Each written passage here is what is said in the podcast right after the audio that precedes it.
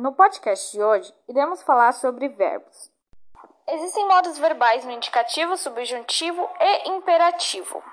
O modo imperativo indica certeza. Por exemplo, fulano vai à escola diariamente. O modo subjuntivo indica suposição.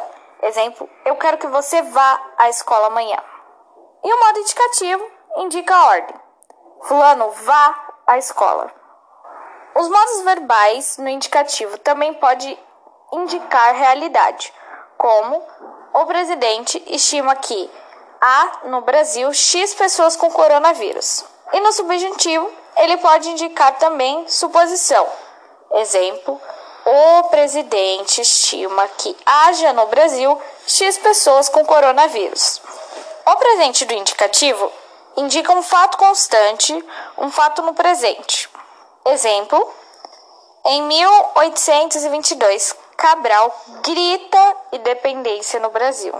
O pretérito perfeito indica um fato totalmente concluído. Exemplo: eu fiz a aula de judô.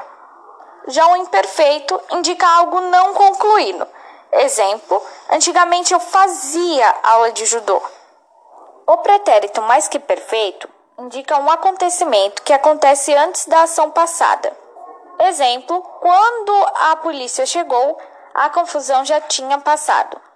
O futuro do pretérito indica a possibilidade de uma ação passada.